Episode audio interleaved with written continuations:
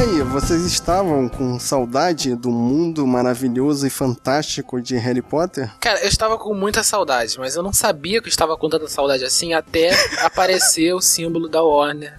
E a musiquinha. E tocar a a musiquinha de- do John Williams, né? que- Eu confesso que eu me arrepiei todo, dos pés à cabeça, tipo, eu não, não esperava. Que eu... Nossa. Veio num pacote diferente, assim. Não é a mesma coisa, assim. É um voltado pra um público diferente, assim. Não é mais uma parada tão infantil. Não, não é pra gente, Thaís. Não, assim, eu, eu achei até que. Você poderia falar que, ah, é pra criança de agora, né? Pra pegar agora. Mas não, eu achei que tinha um, é, é uma pegada num ritmo diferente, mais adulto, assim. Até porque os personagens principais eram adultos, entendeu? É isso que eu ia falar, não é um É. filme infantil, não.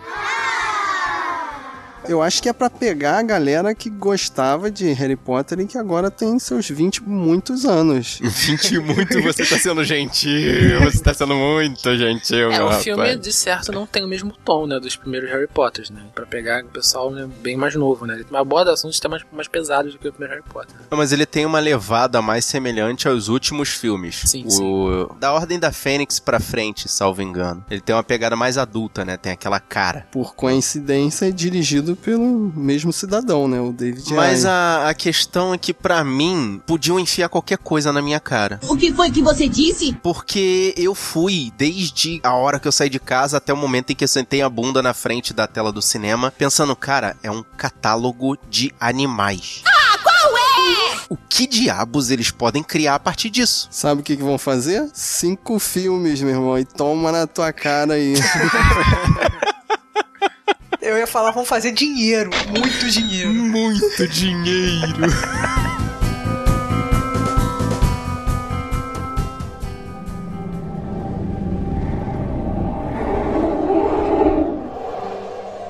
You've known for 24 hours that an unregistered wizard set magical beasts loose in New York? Yes. Where is this man?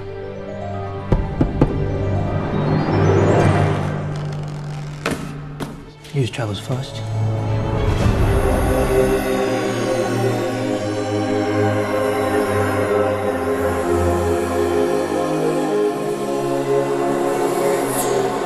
Guerreiros em guarda. Eu sou Rafael Mota Eu sou Thaís Freitas. Eu sou Fábio Moreira. E eu sou Marcos Moreira. e esse é o Sabre na Nós. Podcast.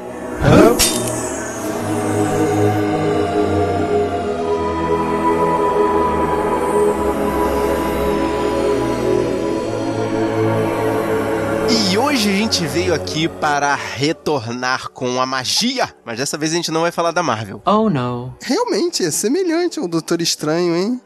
Caraca, é, é muito parecido, hein? Vi nada disso, gente. O Fábio acabou de ter um estalo. Pô, que isso, cara? É o mundo da magia, voltando. Mas para, não. Nada a ver.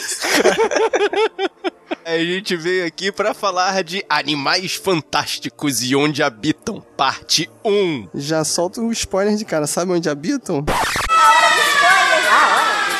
What? Dentro da mala maluca do... Dos do Scamander. Scamander. Mas não é spoiler, né? Todo mundo sabia, né? Tipo, pelos trailers, né? Tem no trailer. Não, mas eles não sabiam como aquilo ali ia funcionar. E eu acho que funcionou muito bem. Oh, yeah! Porque o funcionamento da mala do Scamander é uma referência aos filmes do Harry Potter. Sim, porque eu lembro da cena da barraca, né? Do acampamento num jogo de quadribol que o cara entra na barraca e é um mundo lá dentro, né? Exatamente. Tem a bolsinha sem fundo da Hermione. Caraca, mas boa lembrança, Thaís. Mas é legal você falou, né, da, da- desse filme que tem os animais dentro da, da mala, né? Eu acho que muita gente imaginava, né, quando via nos trailers, é que o filme seria só sobre isso, né? Seria uma caça aos animais, né, pelo filme todo, né? Boring! E não, isso aí fica só de pano de fundo, né? Essa caça aos animais, né? Cara, eu vou te dizer que eu tava com tanta criatividade antes de ver esse filme que eu achei que fosse ser como se fosse Pokémon, sabe? Ele fosse andando pelo mundo, encontrando animaizinhos. Sim, sim. E dizendo como é que era a descrição deles. Tipo a Exato. Pokédex. Que ia ser basicamente isso, né? Tipo, você ia caçar um monstro por filme, né? Da, da sequência. E não. Mais ou menos isso, é. Bem, o nome é Animais Fantásticos e Onde Habitam. Realmente dá uma dica de que poderia ser desse jeito. Inclusive, eu pensei que fosse começar com o Harry Potter lendo aquele livro e aí. sabe? É, também não. Marcos ia ter que ser um Harry Potter CGI. E falando no livro, isso que me deixou mais confuso, porque eu sabia que o livro era um livro fictício do mundo Harry Potter, Uhum. que era um catálogo, né? Sim, é uma enciclopédia de animais. E que não tem história, não tem um roteiro, não tem nada ali, né? É, exatamente. Esse, esse catálogo tem até algumas anotações né, dos próprios personagens né, do Harry Potter, né, do Harry, da Hermione, tem algumas coisas, né? Tipo, eles anotam né, em livros quando pegam na biblioteca, né? Tem tudo isso, né? Uhum. E o catálogo mesmo são, são os bichos, né? Tipo, é, demonstrando, né? Ele foi escrito, né, pelo personagem principal, né, desse, desse filme, né? Pelo Newt Scamander. E é um livro de, de, de, de consulta, né? Lá de Hogwarts. É, mas na cronologia do filme ainda não foi escrito, né? É, ainda não, ainda. Pô, já foi escrito sim, tá na mão dele. É, tá na mão dele. Só Inclusive, tá Tá bom, é não foi publicado. Exatamente. Exatamente, tá na mão dele. Eu achei interessante terem feito assim a, a menção, né? Tipo, ó, segura esse livro aqui, guarda ele direitinho, eu já volto. Aí eu falei, eu, eu cutuquei a Paula, falei, ali, é aquele livro ali, amor, é aquele ali. What is wrong with you? Uma criança idiota, sabe? I don't think I'm dreaming. Give it away. I ain't got the brains to make this up. Witches live among us. Mas já que você já puxou o personagem, né, o autor do livro, Newt Scamander, eu venho aqui dizer que Ed Redmayne tem a mesma atuação em todos os filmes dele. Que que é isso, rapaz? Eu ia falar isso, cara. Ele tá parecendo uma versão um pouco menos afetada do Johnny Depp, que não conseguiu sair do Jack Sparrow há uns 10 filmes. Aqui eu fico olhando assim pra ele. Ele só faz personagem forçado, né? A garota dinamarquesa e o da teoria de tudo é sempre um personagem assim. Over, né? É, é overacting, né? Que todo mundo fala. Mas ele tem uma, uma atuação meio. A me aparenta ser um tanto autista. É, sabe? é uma Tipo, atuação ele- meio retraída, né? Uhum. E isso é uma característica do personagem, desse filme, tudo bem. Pois é. Mas é que parece que ele não faz nenhum personagem normal, assim, não dá mais pra saber quem é o Ed Redman. Tentou fazer, né? Um destino de Júpiter aí.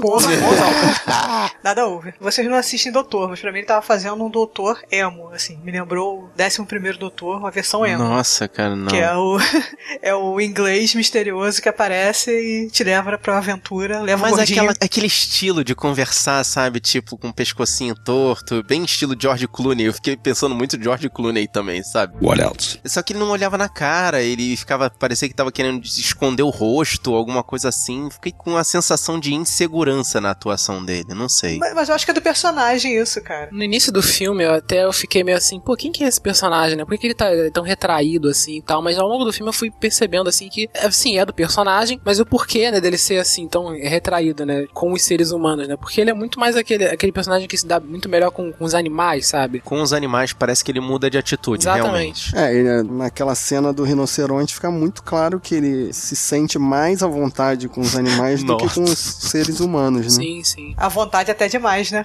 Aquela cena me deu muita vergonhinha. Toma tenência na vida, meu filho. Um- Uma coisa do personagem também que me deixou assim meio grilado é que ele parecia ser inconsequente, assim. Tipo, quando ele joga o gordinho na aventura e ele é um não mágico, né? Um trouxa. Uhum. E pra ele tudo bem. Well, yeah. E lá pros americanos isso é uma coisa inadmissível, né? Na verdade, isso é inadmissível em qualquer uma das sociedades bruxas, porque eles têm muito preconceito com relação aos trouxas. Mas o Newt Scamander, ele, desde o começo, só por ter feito esse catálogo de animais fantásticos, mostra que ele é um ponto fora da curva. Porque tanto para com relação aos trouxas, quanto para com relação aos animais fantásticos, os bruxos têm muito preconceito. Sim, sim. Mas parece que, eu não sei se pelo tempo, né? Mas parece que, pelo menos no Harry Potter, eles têm bem menos. Mais ou menos, mais ou menos, mais ou menos. Eles, eles soam, eles sacaneiam, né? Até pelo nome, né?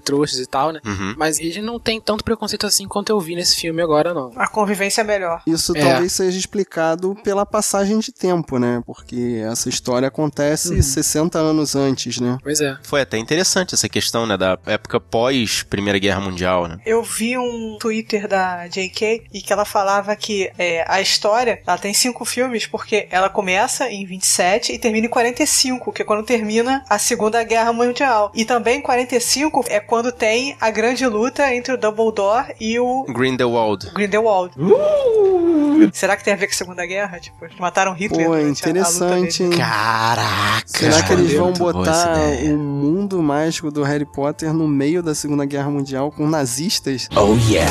Aí vai ficar maneiro, hein? Aí vale cinco filmes, hein? Se apareceu Indiana Jones, então, aí eu vou ao delírio. I don't think I'm dreaming. Give it away. I ain't got the brains to make this up. Witches live among us. Eu imagino que, como eles gostam de botar muita referência nesses filmes, né? Um universo mencionando o outro, eu acho que em determinado momento desses cinco filmes eles vão mencionar o Voldemort, sabe? Já ali no meio daquela situação. Apesar de que a ascensão do Voldemort aconteceu muito, muito tempo depois, né? É, eu acho que sim. No máximo vai aparecer o Tom Riddle, criança. Bebezinho, Não né? sei como é que é a cronologia. É. É porque a idade adulta dele é em 92 ou 93. Quando que lançou o primeiro livro do Harry Potter? Por aí, né? Não, mas ele já era coroa, cara. Eles vão tentar enfiar tudo quanto é referência do Harry Potter, né? É. Mas espero que, como todas as histórias vão ser escritas pela J.K., né? Ok. Não Uhum. tenha nenhuma loucura cronológica, né? Nenhum furo de roteiro grande, assim, né? Quanto a datas e acontecimentos. Mas você sabe que depois que ela vendeu os direitos de exibição pra Warner, virou filme de produtor, né? Ah, não sei não, mas eu acho que ela tem muito, ela tem muito, manda muito ali em cima, cara. Ela tem muito poder É muito ali. dinheiro, É, ela muito tá dinheiro. ali em cima direto, né? Ela já tava em cima nos filmes de Harry Potter, nos últimos filmes, né? Ela trabalhando com o David Yates e tal. Acho que nesses filmes, né? Depois que ela viu o que aconteceu com o Cálice de Fogo, é, que degringolou total, aí alguma hora ela tinha que meter a mão dela e dizer, olha, não é assim que vai funcionar, ok? E o legal dela estar escrevendo todos esses filmes, né? Porque é tudo canon, né? Agora. Oh no. Porque ela tá escrevendo, Sim, né? não tem como Não tem dizer. nada, e não tem nada de fora também, né? Tipo, não tem um livro pra você se basear, não tem um livro de coisas escritas, né? Tipo, tudo que tá escrito também do universo, né? Ela escreve no site dela, né? Que é o Pottermore.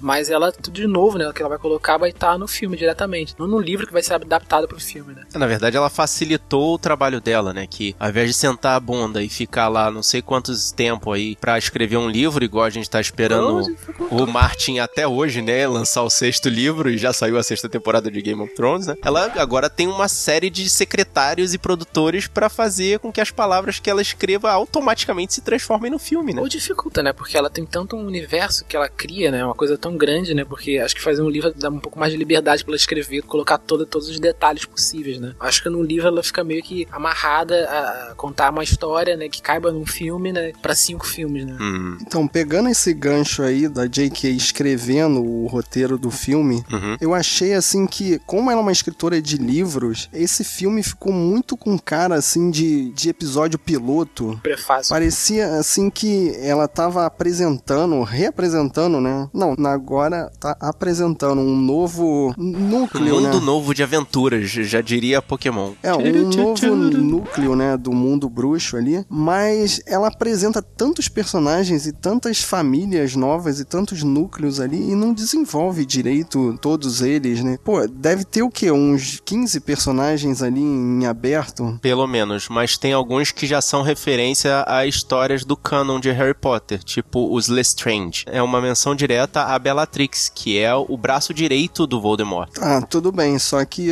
vamos lá, eu não sou Potter Freak. Potterhead. Uh-oh! Potterhead é o Potterhead. nome do... Não, é Potterhead. O nome do fã de é Harry sério. Potter é Potterhead. You will respect my authority.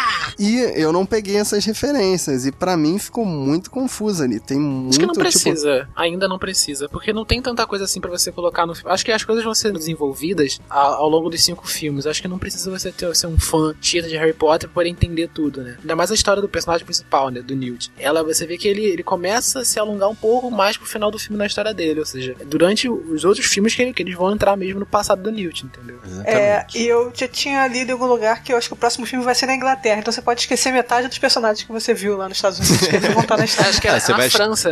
É na. França, é, É, na, na França, França. é na Europa, lembra? Você vai esquecer o Ministério da Magia americano todo. Talvez só a Tina. Nome legal, né, cara? Tem um nome legal, esse Mistério da Magia Americana, Macusa. Ah, Makusa, caraca, muito maneiro mesmo. Eu ficava cara. lembrando toda hora da Yakuza, da máfia chinesa, japonesa. É, mais ou menos, né? Mas o legal, Fábio, de ter feito esse filme com essas referências abertas pra quem não conhece o mundo de Harry Potter, é é exatamente isso. Como já se sabe que vai ter cinco filmes, pelo menos, é um, um atrativo, assim, ah, tipo, tá muito confuso. Vamos ver o que tem mais pra poder se aproximar, se entender. Quer ver uma coisa que me incomodou ali? Todos os, os magos. É magos ou mágicos? Todos os Bruxos, magos, bruxos, todos bruxos. os bruxos têm o poder ali de aparatar e desaparatar. Mas isso é ensinado na escola. Tá bom. Tanto que o Harry Potter aprende na escola. Mas por que que o Scamander tem que viajar de navio pra chegar em Nova York? Por que que ele não simplesmente aparata e aparata em Nova York?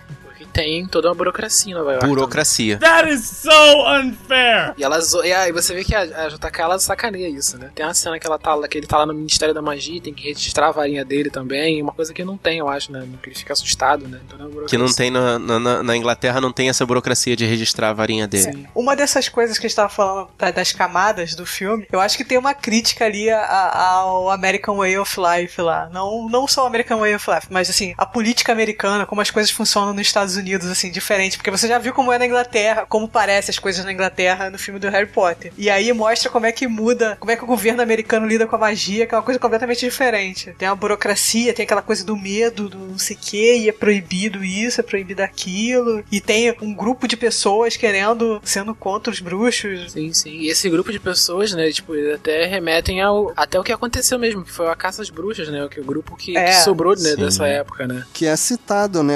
As bruxas de Que começam a organização dos bruxos, né? Em, Sim. nos Estados Unidos. Se você vê no filme, são duas pessoas capitalizando em cima do medo das pessoas. Uma é aquela mulher dos novos salinianos, segundos salinianos lá. Uhum. E o outro é o próprio Grindelwald, que eu nunca sei falar o nome dele. Que ele também tá capitalizando no oposto. Sim, sim. Que é o dos bruxos contra os trouxas, entendeu? Então são duas pessoas querendo poder, capitalizando em cima do medo. E isso aí tem muito a ver com a política, não só americana, mas com o mundial, assim. Que é o começo daquela coisa, é meio uma guerra fria ali já. Como assim? Não entendi. Como a- a, a Primeira Guerra havia terminado recentemente, é meio um reflexo de uma guerra ter sempre aquele medo, aquela proteção excessiva pra poder você não ter mais resquícios da guerra. Como o, o filme passa naquele período logo que acabou, a gente até entende a burocracia ali americana pra poder se proteger. Sim, sim. I don't think I'm dreaming. Give it away. I ain't got the brains to make this up. Witches live among us. E um outro núcleo que pra mim assim ficou um pouco a mais assim que saiu da história principal é aquela família do Flash. Que tem a garotinha que fica cantarolando uma música sinistra pra caramba e, e repete duas vezes. Cara, me deu medo aquela garota. Música do Fred, parece. Sim, é núcleo de história de é terror. mesmo, né? né? Do Fred Krueger. Um, dois, vou te pegar. Três, quatro, vou te queimar. É o quê? Peraí, cara. Tu tem cinco anos de idade. Núcleo de filme de terror, né? Aquilo ali, né? É, é um núcleo meio, meio paranoia, tipo, a mãe chama castidade, a filha chama modéstia e os Flash chama crença. That is so creepy on so many levels. Então eles são muito loucos nessa, nessa coisa da caça às bruxas, né? Que eles são totalmente contra, bem no estilo da Santa Inquisição mesmo. Tipo, os bruxos têm que ser queimados. E um outro paralelo que a gente pode fazer é que quando se reprime muito um sentimento, né, acaba esse sentimento extravasando de uma forma violenta, né? Que é exatamente o que acontece com relação ao Obscuros, que é o, a criatura fantástica principal do filme, né? Então, isso aí que eu fiquei confuso, que pra mim o personagem do mal principal é o personagem do Colin Fell, que é o Graves. Uhum. Mas o, o filme abre, né, pra essa fumaça aí do Lanterna Verde, né? Já falei que é o Galactus, cara. É, o- é o Parallax aquilo ali que você tá falando? Não te lembrou o Parallax, cara? Ah, não, cara, não. Mas, na verdade, eu achei meio apelação, assim, ter um- uma criatura obrigatoriamente contrária ao restante dos animais fantásticos, assim. Que poderia ser, sei lá, uma, uma ameaça à existência do- ou à proteção dos bruxos na América. A minha teoria é de que Obscuros é o oposto do Patrono. O Patrono vem da felicidade e Obscuros vem da repressão. Da tristeza, Da praticamente. tristeza. Seria basicamente, né? Uma venda, uma é luz, outra é escuridão, né? Eu diria que o Obscuros é uma das formas do Dementador. É o lado É uma negro das da formas do- força? É o Darth É mais ou Vader? menos, não. É, é, é como se fosse um. Eu, penso que o Obscuros pode dar origem ao Dementador. Porque o Você acha que vai evoluir? Se der muito candy, 50 candies pro Obscuros, ele vira um Dementador? É claro. Talvez, talvez. Porque E ele, dando ele 100 tem. candies vira o Nazgûl, hein?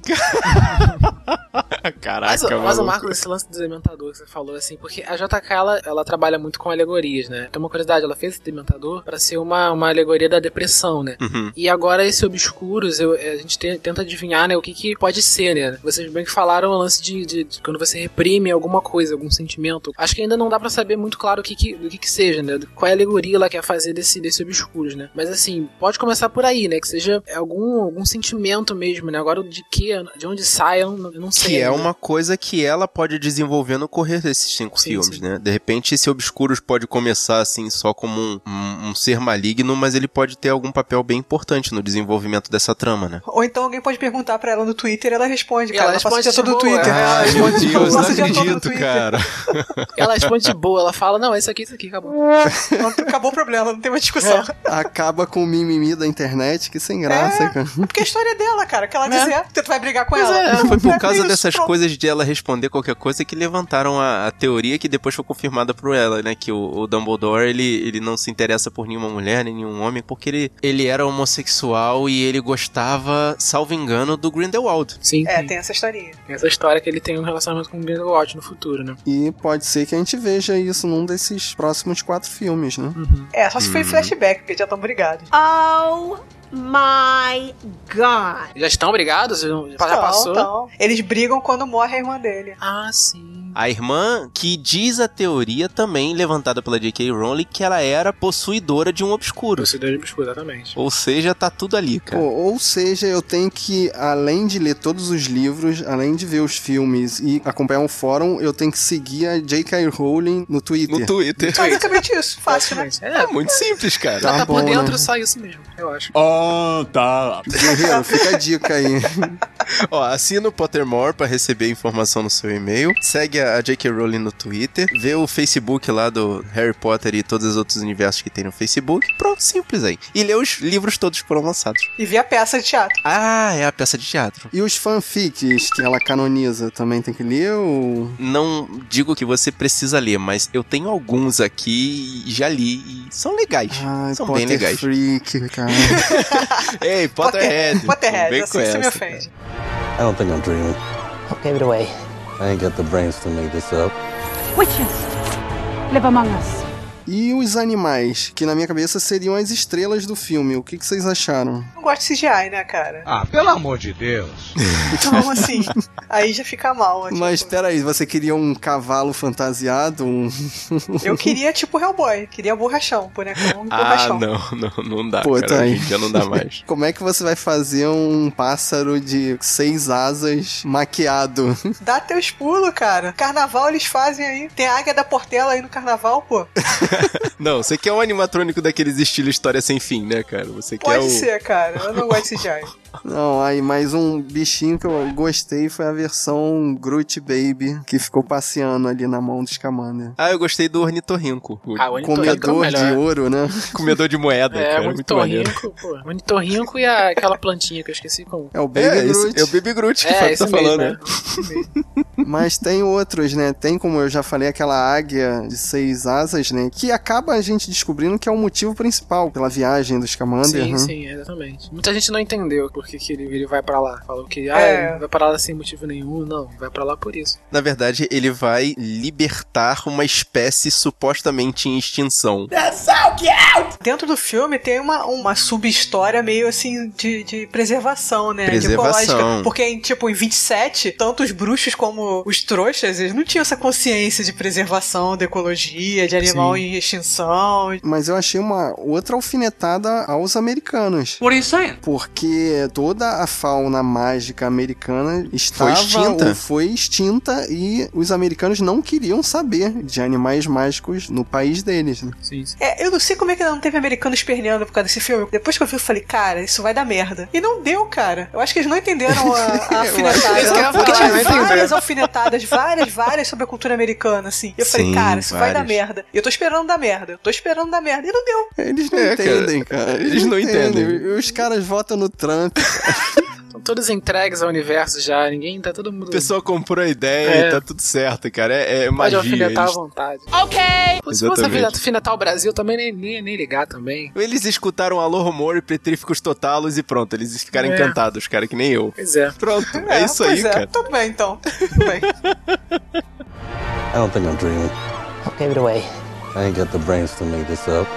Witches live among us.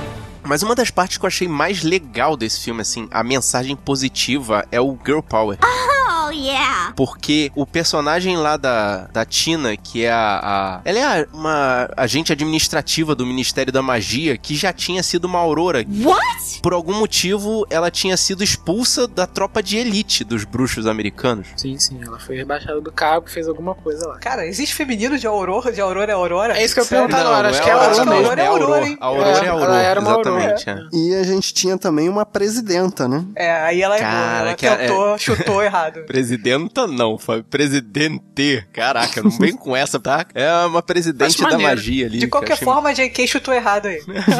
Deu um palpite e falhou. Pode crer, né? Ela tava apostando na Hillary e falhou miseravelmente. Deu ruim, né, cara? Ah, no Supergirl também, eles botaram a Mulher Maravilha pra ser presidente. Pois é, Também chutaram também errado. Gente do céu, nossa. Ah, mas isso aí é pra dar importância às mulheres de novo, cara. Isso é importante, dar poder a elas, entendeu? Porque, na verdade, o que mais me chamou atenção na questão da, da Tina, tudo bem, ela é, ela é uma, uma imagem de poder ali, de mulher independente, essas coisas todas, mas a minha esposa, inclusive, que me chamou muito a atenção, ela tinha um visual bastante Coco Chanel. É uma coisa pra Fentex, assim, numa época em que as mulheres, né, usavam aqueles vestidos, né, anos 20, anos 30, as mulheres andavam mais vestido, tinham uma roupa mais recatada, coisa e tal. Ela teve a, a, a ideia de cortar o cabelo mais curto pra poder dizer que ela tinha menos cuidado com a aparência e ela usava calças compridas, que era uma roupa que era padrão dos homens. Então, demonstrava que ela era uma mulher mais avançada pro tempo dela, que ela queria ser mais independente, que ela queria ser mais pra frente mesmo. Ah, isso aí com certeza teve uma pesquisa de, de guarda-roupa pra poder passar isso. Ah, É pra bater com a personagem também, É, sei é. lá. Eu queria falar só do. Já que a gente já falou do Newt, já falou dela, da, meio que da relação dos dois, assim, porque no início do filme, eu não sei se fizeram isso de propósito, mas assim, tem algumas cenas com eles que falam mais da parte técnica, assim, tipo, da direção e, da edição do filme, que deixam um, um silêncio meio, meio constrangedores, assim, você não repararam, assim, antes do filme engrenar de fato, né? Porque depois que mostram os personagens mesmo, né? Os, os bichos, né? O filme dá uma engrenada. Principalmente a cena do jantar ali, né? Vou nem falar como é que é, mas a cena do jantar, vocês não repararam uma- um momento meio que constrangedor, assim? Sei lá, aquela cena eu não, não gostei muito daquela cena. Talvez não a, a parte do, do jantar, mas desde o começo, na hora que ela encontra ele, até a parte em que ele realmente demonstra a ela qual o motivo dele estar ali nos Estados Unidos, a coisa fica meio emperrada. Eu achei que ele sofre da mesma maldição dos Jogos Vorazes. A maldição da cara de bunda. Tirando a irmã dela. Mas assim, é muita, mundo é muita cara de tá bunda. cara de você bunda. deixa sobrar muita cara de bunda no corte do filme que você fica meio constrangedor. Tipo, uma pessoa dando cara de bunda por muito tempo, entendeu? Aí você corta outra pessoa com cara de bunda, entendeu? E sem Vira diálogo, sabe? É, vira meio que The Office, ficou estranho, entendeu? Tanto que teve gente na sala que começou que riu dessa situação, porque achou que fosse uma, uma, uma coisa cômica. Eu não sei se essa foi a intenção também, sabe? Mas, mas sei lá, meio Talvez mesmo, fosse, assim. pra fazer aqueles silêncios constrangedores e ver que já tinha alguma coisa acontecendo ali entre eles, sabe? Sei lá, pra mim foi Não, e pra mostrar que ele fica desconfortável na frente de pessoas, né? Reforçar essa ideia. E principalmente na frente dela, que ela começa a ter algum interesse por ele, né? É, sim, sim. A gente vê mais isso mais pro final do filme, né? Mas, mas nisso você não sabe, né? Se é uma. Se é uma. Se os dois tão, um gosta do outro, sei lá, porque os dois ficam se olhando tão estranho, porque você não sabe o que, que tá rolando, né? Mas eu acho isso meio uma apelação, sabe? Que num mundo fantástico ali, cheio de coisas a fazer, eles ainda se ligarem na questão do romancezinho, besta, bonito. de, de, sabe, aqueles eventos de, de constrangimentos e identificações. Tem que vender ingresso pra adolescente, cara. Tem que ter o romancezinho, água com É. Ter os- açúcar. Assim, legal ter casal, né? Mas assim, tipo, vários casais são formados no filme, né? O negócio Pois assim, é, cara. meio, meio forçado, achei. É a achei. magia do amor, gente. É a magia É, do amor. legal, é. Vamos lá. Mas esse lance eu achei mesmo é, erro de direção mesmo, porque eu não gosto do David Yates, eu quero o Afonso Cuarón pra dirigir os próximos, só isso. Olha, esquece, cara. Ele já tá garantido pros É próximos mais quatro. Jesus também. 5, né? É Pois David Yates total, é. I don't think I'm dreaming. Give it away. I ain't got the brains to make this up. Witches live among us. Pra poder contrapor a Tina, tem a, a Queenie que ela tem um lance de, de, de bruxa também, não é? Sim, ela é, como é que fala, leitora de mentes. Ela tem o poder do Charles Xavier.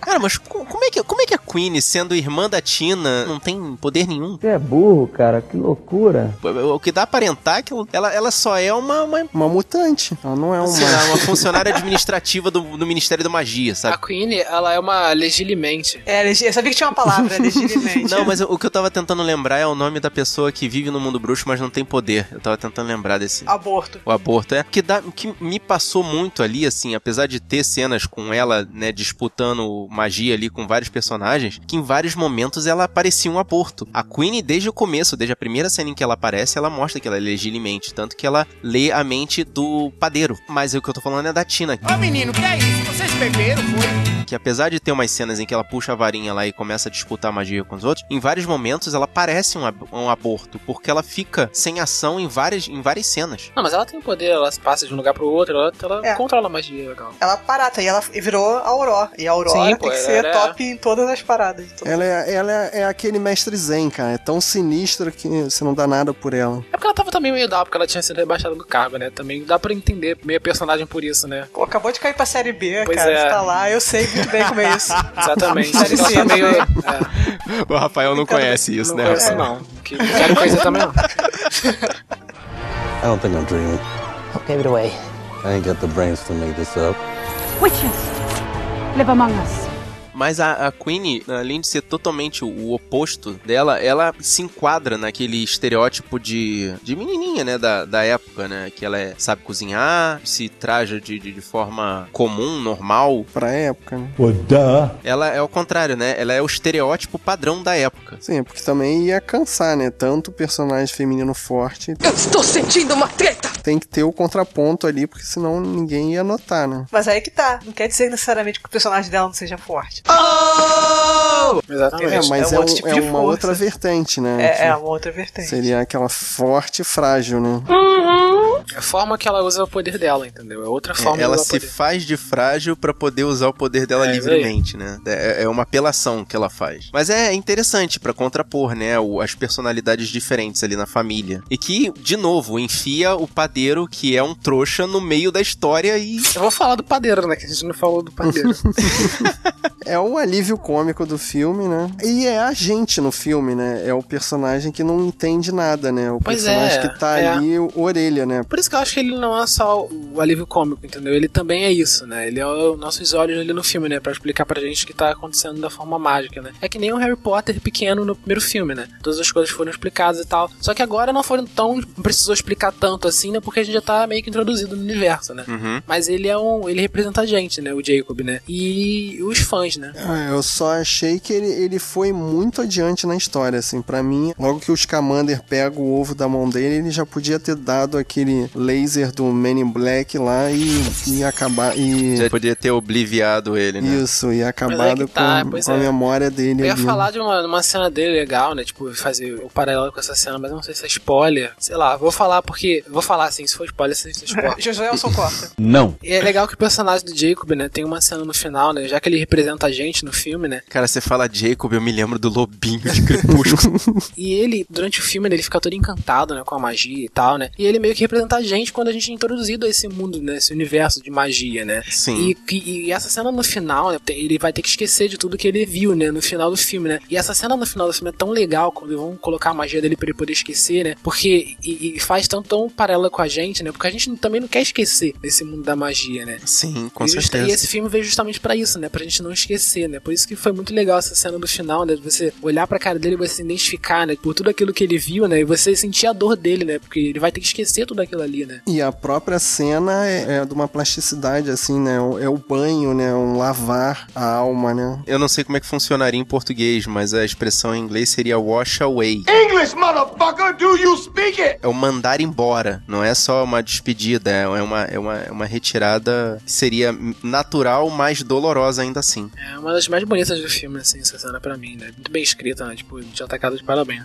aí. Mas e- essa é a parte que eu ia cutucar no filme, que essa coisa do Deus Ex Machina ali foi bem forçado. É, porque é magia, cara. Aí quando é magia, você não tem limites físicos, não tem barreiras, assim. Eu acho que ela já escreve não botando barreiras. Vai dizer, ah, só até aí que pode ir o poder, entendeu? Então ela pode puxar da cartola a solução que ela quiser. Eu vou fazer um paralelo, cara. No, no Homem de Preto 2, usaram a Estátua da Liberdade pra acabar com a memória de todo mundo, cara. Isso é uma No apelação. Caça Fantasma 2, eles usam a Estátua da Liberdade pra acabar. É verdade, é verdade. não, né? Tá, eu retiro o que eu disse. Não foi um Deus Ex Machina, não. E Tá Guerreiro, certo. não usaram a Estátua da Liberdade nesse filme, tá? Relaxa.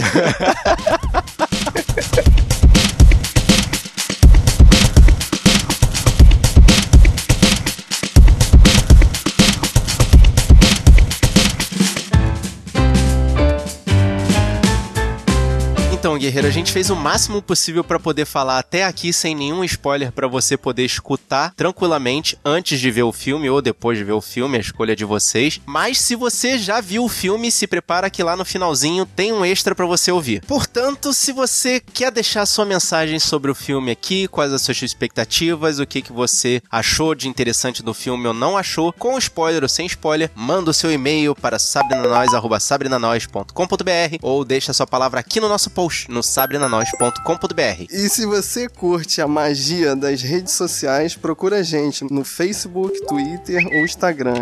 Sabe na nós, tudo junto. Plim, plim, plim, estaremos lá. Se você quiser receber essa ou outras missões nos seus dispositivos ou então através da sua coruja, assina o feed que tá aqui no post ou então procura a gente lá no iTunes Store. Aproveita e dá cinco estrelinhas lá pra gente. E se você quiser mandar uma mensagem de voz pra gente ou uma mensagem de texto, nós temos o nosso WhatsApp, que é o número 21 99569 0065. E você gostou desse podcast? Mostra pro seu tro... ou, quer dizer, mostra pro seu amigo. Mostra pra aquele seu amigo que, assim como eu, ficou boiando nesse mundo mágico. Mostra pra aquele seu amigo Potterhead que deu todos os filmes. Acompanha o Pottermore. Segue a JK no Twitter. Você é o bichão mesmo, hein, doido? Mostra pra quem, assim como eu, acredita em magia. Mostra pra aquele seu amigo que não deve ser nomeado. O importante é espalhar a palavra dos guerreiros da nós.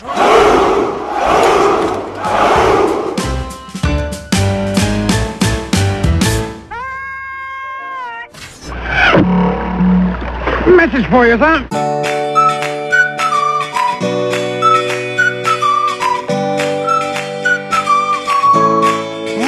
Obrigado, James, e vamos para as mensagens que os guerreiros mandaram pra gente. E olha só quem é que eu trouxe pra me ajudar nessa empreitada. Quem? Quem? Não sei. Quem? Ah, eu! eu, Vinícius Schiavini, olá, pessoa! Pois é, meus amigos, eu trouxe esse rapaz batuta, esse rapaz bacana, porque ele veio aqui não apenas para ler os comentários com a gente, mas para trazer uma novidade. É verdade, porque o Sabe na Nós faz aniversário e quem ganha o presente é você. Ah, não, não é esse, né? Nossa, que horror! Isso é muito clichê, né? Muito demais. Teve uma vez que eu chamei as pessoas pro meu aniversário, eu anunciei bem assim: o Esquias faz aniversário, mas quem ganha o presente é ele mesmo. Porque eu não sou obrigado a dar presente pra ninguém no meu aniversário, né? É verdade. Aqui no Rio de Janeiro a gente tem uma tradição, não sei se você sabe. Suposições dizem, tá? E eu nunca concretizei ela, de que o aniversariante paga uma rodada de cerveja pra todo mundo. Faz sentido? Faz sentido. Ah, não, cara. Não. Faz não. sentido num mundo bizarro. Ah, muito obrigado. É isso aí. Mas vamos lá, vamos lá. Por favor, prossiga com a novidade. A novidade, minha gente, é que assim, vamos lá. Família família. Vamos falar de família? Família. Tô sentindo que isso vai demorar. Pera aí, deixa eu pegar um salgadinho pra comer. Família é aquele grupo de pessoas que te acolhe e que sabe das tuas qualidades e que quer te ver bem na vida. E a Combo é isso. A Combo é uma família. Porque eu sempre falo que a Combo não é uma questão simplesmente de programas. É uma questão de pessoas. E a Combo Conteúdo, que tem lá o site comboconteúdo.com, site lindão. Acabou de sair, vai lá, visita, eu adorei e, e- e eu não posso ser tão tendencioso. Pode sim. comboconteúdo.com e agora o Sabe na Nós faz parte da família Combo. Olha Faz aí, parte garoto. desta turma bacana de programas de alta qualidade. E agora você pode escutar a gente tanto pelo sabrenanois.com.br quanto pela comboconteúdo.com. Exatamente. E pra quem assina o feed, nada muda. Nada muda, na verdade nós ganhamos acesso a um novo feed. Se você não quiser assinar o nosso feed, eu fico muito triste por isso, mas de qualquer forma, você pode assinar o feed da Combo. E aí você vai receber o Sabe na Nós toda semana no seu dispositivo. É verdade. Portanto, vai lá, acessa comboconteúdo.com, veja lá que tá lindo o site, esquerdo. Tem que te dar os parabéns, porque aquilo lá deu trabalho, mas, pô, tá, tá espetacular. Ah, obrigado, obrigado. Olha, dá muito orgulho de ver aquele site no ar, viu? Ô, cara, orgulho tem a gente de começar a fazer parte dessa família. Ah, que é isso. É a combo que tem a ganhar muito com mais um, um programa de altíssima qualidade, que é o Sabe na Nós, que eu já ouço faz bastante tempo. E agora, que bonito! Que alegria, que beleza! É, e sai até notificações do Sabe na Nós nas redes sociais da Combo, incluindo aí o Instagram e tudo mais. Muito obrigado. Então, depois dessa notícia maravilhosa, vamos partir para os comentários dos guerreiros. Vamos começar pelo programa número 160, As Caça-Fantasmas. A Kátia falou: Que descoberta mais incrível esse podcast! Estou adorando! Esse filme é muito divertido, vale mesmo assistir. Já tinha ouvido a Aline em outro podcast de séries. Adoro! Já estou baixando vários episódios para ouvir. Obrigada! Ô, que isso, Kátia. A gente é que agradece a sua visita aqui ao nosso site, o seu download. Você escutar a gente é um prazer. A gente tá aí exatamente para isso, para servir vocês aí com conteúdo de qualidade. É isso aí. No Sabe a Nós 164 de Esquadrão Suicida, o Jax Teller. É, eu, eu, sinto que esse nome é. Bom, Jax, depois você fala o seu nome verdadeiro pra gente, por favor. O Jax Teller fala: O cast está muito divertido, mas discordo totalmente de vocês. Ei, Esquadrão Suicida é horrível. Tá no mesmo nível de Lanterna Verde. Bom, ainda não comecei a discordar. Vamos lá. Todos os personagens são mal escritos, o plot é ridículo, a direção é pífia, a montagem e edição idem. A única exceção é a qualidade das atuações da maior parte do elenco, exceto Cara Delevingne, Joel Kinnaman e Jared Leto, que estão boas apesar do texto horrível que receberam. É, o cara tá realmente com todas as facas na mão, né? O Coringa é um tópico à parte, simplesmente por ser o pior personagem do filme. A atuação do Jared Leto é patética. Ele tá exagerado e querendo parecer louco a cada segundo em tela, fora o visual ridículo. Ele quebra o ritmo do filme, que já é ruim, e cada aparição não tem relevância nenhuma na trama e não consegue ser ameaçador em momento algum, resultando em vergonha ali em quase todas as cenas onde ele aparece. Por exemplo, temos uma das piores introduções de personagem do cinema naquela cena da boate, um show de overacting. Resumindo, é um dos piores filmes do ano e deve ser um sério candidato ao framboesa de ouro. Vamos lá, em que pontos você discorda do nosso grande amigo contadora? É, eu, eu discordo porque a cara Delevingne se dedicou muito a fazer duas personagens ali, quase três, diria eu, porque no momento em que a bruxa se torna mega hiper ultra poderosa e se torna o um inimigo do filme, é outro personagem ali. O Jared Leto, eu tenho que admitir que não tá nem perto de ser um coringa. Mas sei lá, é questão de ponto de vista, né, cara? Eu, eu tenho que dizer, eu concordo com ele. Uhum. Eu acho o coringa do Jared Leto horrível. Eu acho que ele tá completamente alheio a tudo, sabe? Foi colocado na última hora numa revisão de roteiro. É muito ruim mesmo. uh, sobre as atuações com o que foi dado. Pois é, com o tempo que foi dado, porque a quantidade de personagens é gigante. E o roteiro. Sim. Eu acho que o Amarra é muito bom no filme. É, ele, ele, ele está lá, ele não está mais. Eu acho que o Will Smith vai bem, eu acho que a, a Margot Robbie vai muito bem. A Margot Robbie, ela vestiu a camisa da Arlequina 100%. Agora o Will Smith... É, não que desse muito trabalho, porque o tamanho daquela camisa, né?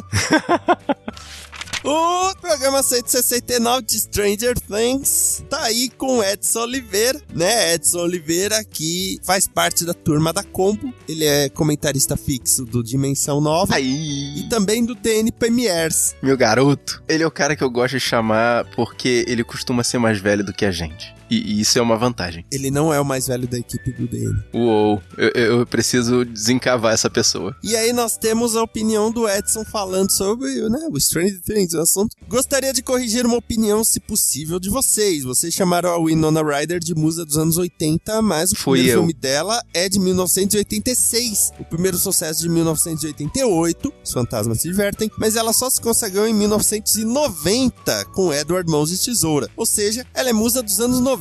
Mas sabe que já era modinha nos anos 80? Matthew Modini. Nossa. Embora seu nome não esteja ligado a nenhum sucesso estrondoso. Mas Madonna teve uma música como parte da trilha de Vision Quest. Acho que aqui ficou com o título de Em Busca da Vitória. Quanto à série, gostei bastante. Não apenas pelas referências, mas pelo desenvolvimento. Minha teoria sobre o mundo invertido. Ele é um protomundo montado a partir das memórias de quem está lá. Por isso, nós vemos a casa do Will e o seu esconderijo e poucas outras coisas. Lembre-se que quando o xerife passou pelo portal, ele viu o ursinho de pelúcia de sua filha.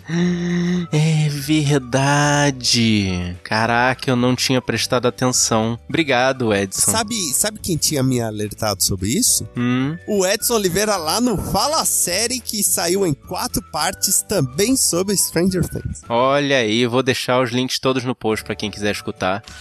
No Sabrina Nós 171 de Jerry Maguire, o Raul Mendonça Siqueira comentou: Vocês falaram da crise dos 35. No caso do filme, isso acontece porque ele é um atleta e essa é a idade que a maioria dos atletas se aposenta. E já deveria estar com uma carreira alternativa, na pior das hipóteses, já engatilhada. Se o cara não investir em algo para aposentadoria e só cair a ficha no fim da carreira, imaginem o tamanho do Deu! É, assim, a crise dos 35 ali tava correndo, na verdade, com os dois personagens. Com os tanto, dois. Tanto com o Cuba Gooding Jr. quanto com o Tom Cruise. Então, realmente, era hora de fazer o pé de meia, né? Sim, sim, sem dúvida. A crise dos 35, na verdade, é quando a pessoa acha que ela já não tem possibilidade de se reinventar. O esporte, ainda por cima, ele tem meio que uma data de validade. Sim, principalmente futebol americano, que é um esporte extremamente agressivo, né? Exatamente. E sabe que eu faço muito lance do, do jogador com o Jerry, Uhum. é quando eu falo com o diretor comercial da Combo. Ah, tá. Show me the money? Show me the money. Cara, você é muito agressivo. É, é muita agressividade, cara. Show me the money é, é, uma, é uma frase muito agressiva. Teve um dia que ele virou no telefone e falou assim: Mas o que, que você quer que eu faça? Aí eu, show me the money!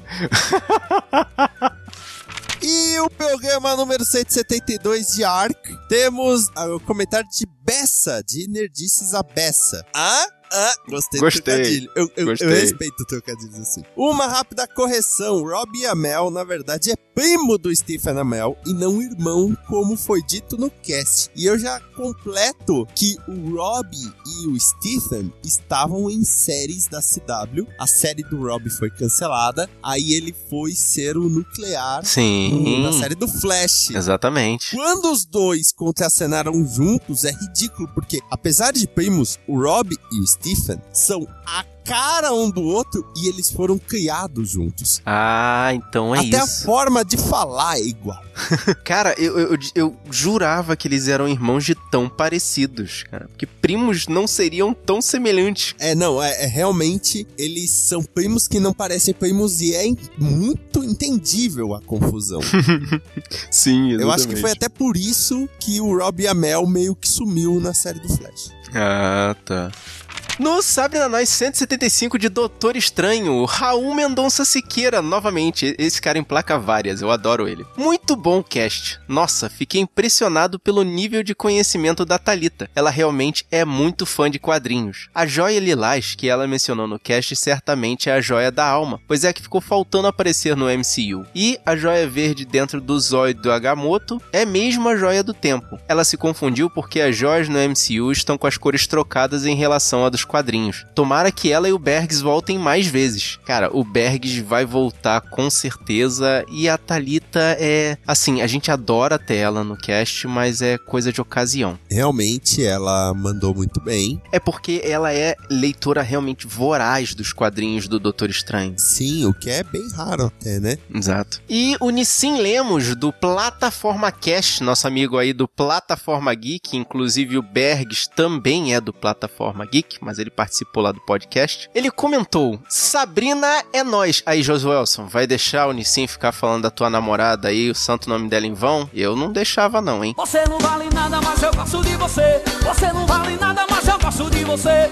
Podcast foda, completaço e cheio de informação. Curti demais o filme e confesso que já virei putinha da Marvel e tudo que eles jogarem na tela eu tô comprando. Parabéns, manos, vocês são demais. Muito obrigado, mas não precisa ser putinha da Marvel, né? Ah, ele pode, ele pode ser. É a vida dele, cara, é um mundo livre. é, eu acho isso meio complicado ainda, assim. Eu, eu sou Marvete, mas eu não chego ao ponto de ser putinha. Eu não sou putinha, eu só acho que as produções da Marvel ganharam um nível de confiança muito interessante. Doutor Estranho, que é um personagem ligeiramente desconhecido, muita gente foi assistir no cinema porque falou: bom, os filmes da Marvel estão me entretendo constantemente. Mas ser putinha, cara, não vale a pena ser putinha de nada, assim. Na boa, porque você passa a defender meio cegamente.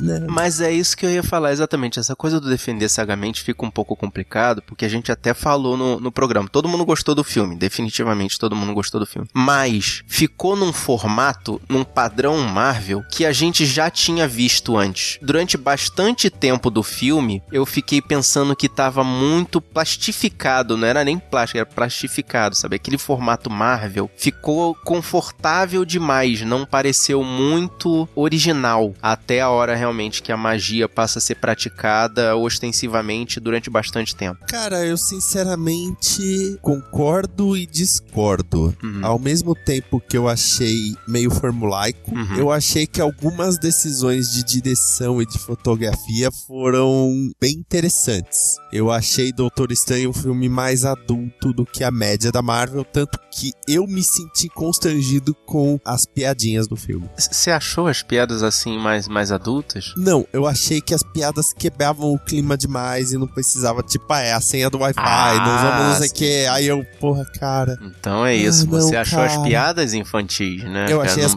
eu achei que as piadas desciam o nível, é. Entendi, é. Então você concorda com a gente realmente em tudo. Dava para fazer um filme sem as piadas. Então, vamos agora falar do programa 176, Os 12 Macacos. Tem aqui do Raul Mendonça Siqueira. E ele mandou: Sempre ouvi falar desse filme, mas eu sequer suspeitava que tinha viagem no tempo. Como assim? Preciso assistir, adoro esse tipo de ficção científica. Sempre citam esse filme em discussões sobre se remakes devem ser feitos ou não, e usam esse filme como exemplo de um bom remake. Mas pelo que vocês disseram, nem dá para considerar remake. Pelo menos eu não considero remake um filme baseado em um curta. É porque o filme francês é muito. É outro ponto de vista, entendeu? E, e, e, depois o diretor veio dizer que, ah, não vi esse filme antes de fazer o meu. Eu acho isso uma hum. coisa meio hipócrita, porque no, nos créditos tá apontado lá o, o, filme, entendeu? Então eu acho, eu acho que é meio falso da, da parte dele dizer isso. E como assim, Raul? Você ainda não viu esse filme? Pois é, cara. Eu não considero remake quando parte do mesmo princípio, mas em formatos diferentes. Tipo, de curta pra longo, de longa pra série. Mas é, aí é que tá o negócio. O, o curta, exatamente por ele ser curtinho, né? Ele resumiu bem a história e talvez não tenha sido esse o objetivo do diretor. É, de repente dá um novo ponto de vista totalmente diferente. Tanto que o assunto principal é outro, né? Principalmente na época em que o curta foi feito, que foi logo depois do, do fim da Segunda Guerra, se não me engano. Aí ele bota um roteiro mais com questão de guerra nuclear e essas coisas todas que estavam rolando ali no meio da Guerra Fria, né? Então, é, eu acho que é um remake. Talvez não. Não sei. Você, você me fez pensar, Raul. Obrigado. Fiquei com a pulga atrás da orelha. Eu vou ter que ver. Eu acho que vou ter que encontrar esse filme para ver, esse La, o Lajeté. Eu nunca sei direito como é que é o nome desse filme. No Nós 177 de cinema antes e depois na internet, o Asbets falou é o tipo de assunto que faz você se sentir velho. Muito obrigado e boa tarde. Cara, tem tanto assunto que pode fazer você se sentir velho. Quando aquela tua vizinha, aquela que você viu nascer, ela te convida pra balada do TCC dela, aí você tá se sentindo velho. Caraca, isso é uma coisa específica que eu nunca tive o desprazer de passar. Agora vamos com o comentário do Edson Oliveira. Ele mandou: Sou da era pra internet sim, e quando cheguei aqui não tinha nem mato. Era tudo deserto, né? Era tudo deserto, era tudo mato. tudo mato, cara. ah, mas não tinha nem mato, cara. O cara veio pra cá antes do mato chegar, o cara é bom. É. Eu fazia um truque na época da internet de escada para não fazer aquele barulho medonho do mundo. Mas para baixar joguinhos do Super Nintendo só depois da meia-noite. E eu era o mais preocupado, porque quem pagava a conta era eu. Caraca, eu já era um menino moderno já, já tava emancipado já, né? É, lógico. Na época da transição, quando o Speed estava se tornando popular, a Vivo Telefônica tinha uma opção na discada em que você pagava um X por mês e podia acessar à vontade, sem vir aquela conta monstruosa. Olha aí. A velocidade era de 112 kbps. Na época, metade da velocidade básica do Speed. Pô, então já era uma velocidade privilegiada naquela época. Sim. Porque a gente não conseguia passar de 14.400. Mas imagina assinar o Speed. Que louco pensar nisso hoje, né? Assinava o Speed para 256. é, cara. Bons tempos aqueles que a gente não sabia o que era esse tipo de serviço de hoje em dia, porque a velocidade da sociedade aumentou exponencialmente junto com a internet. É e, e, assim, e isso é bom no final das contas? N não sei, hein? Posso colocar essa afirmação em xeque. Ele continua. Falar de pirataria no início do VHS no Brasil é complicado. As chamadas fitas seladas, que traziam o selinho que garantia a autenticidade, eram raras no começo. O acervo era muito pequeno. Alguns filmes, como Videodrome e Critters 2, eu só via em fita pirata. Tinha alguns lugares que até faziam legendamento de filmes que simplesmente não vinham para o Brasil. Sem contar o filme Amor Estranho Amor, com a Xuxa, Opa. que teve as cópias originais recolhidas, então você só encontrava no mercado paralelo. No centro de São Paulo, tinha uma livraria com VHS raros. Você não comprava o original, só cópia, mas de qualidade. A entrada das então grandes redes como América Video, SIC Look Video mudaram isso. Hoje parece tosco, mas na época empolgava todo mundo.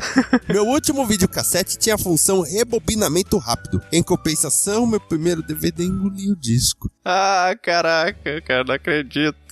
Sobre a piada, será que essa galera sabe o que é locadora? Bem, minhas caçulas têm 17 anos e a gente chegou a ir junto na locadora. Elas escolhiam os filmes de terror. Olha. As fitas da Disney, tanto as verdinhas quanto aquelas distribuídas pela Buena Vista, realmente tinham uma trava que impedia não apenas que você regravasse, mas também que copiasse naquele esquema de máquina para máquina. Se você tentasse copiar, a fita original era apagada. Caraca! O dono da locadora que eu frequentava teve vários problemas com isso. Ele não fazia cópias, mas alguns clientes sim. Cara, eu não sabia disso, cara. Apagava o original. Apagava o original. Que assustador, cara. É, a fitinha verde, principalmente, tinha o sistema de proteção da Disney. Tanto que a Disney anunciava sempre: ah, está saindo em Disney VHS. Não era VHS, era o Disney VHS. Eu tô, eu, eu reafirmo a minha afirmação feita no podcast. É magia da Disney. É magia, cara.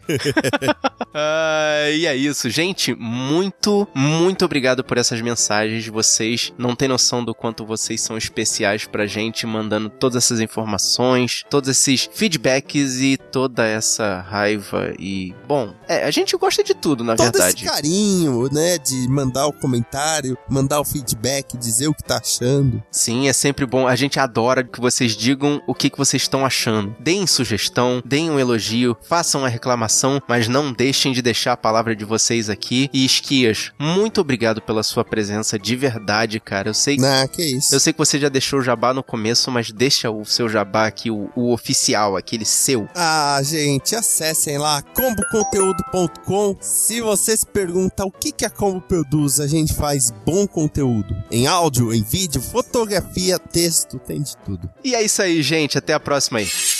Eu sou Marcos Moreira. Eu sou Fábio Moreira. Eu sou Thaís Freitas. E eu sou Rafael Mota. E esse foi o Sabre na Nós. Podcast.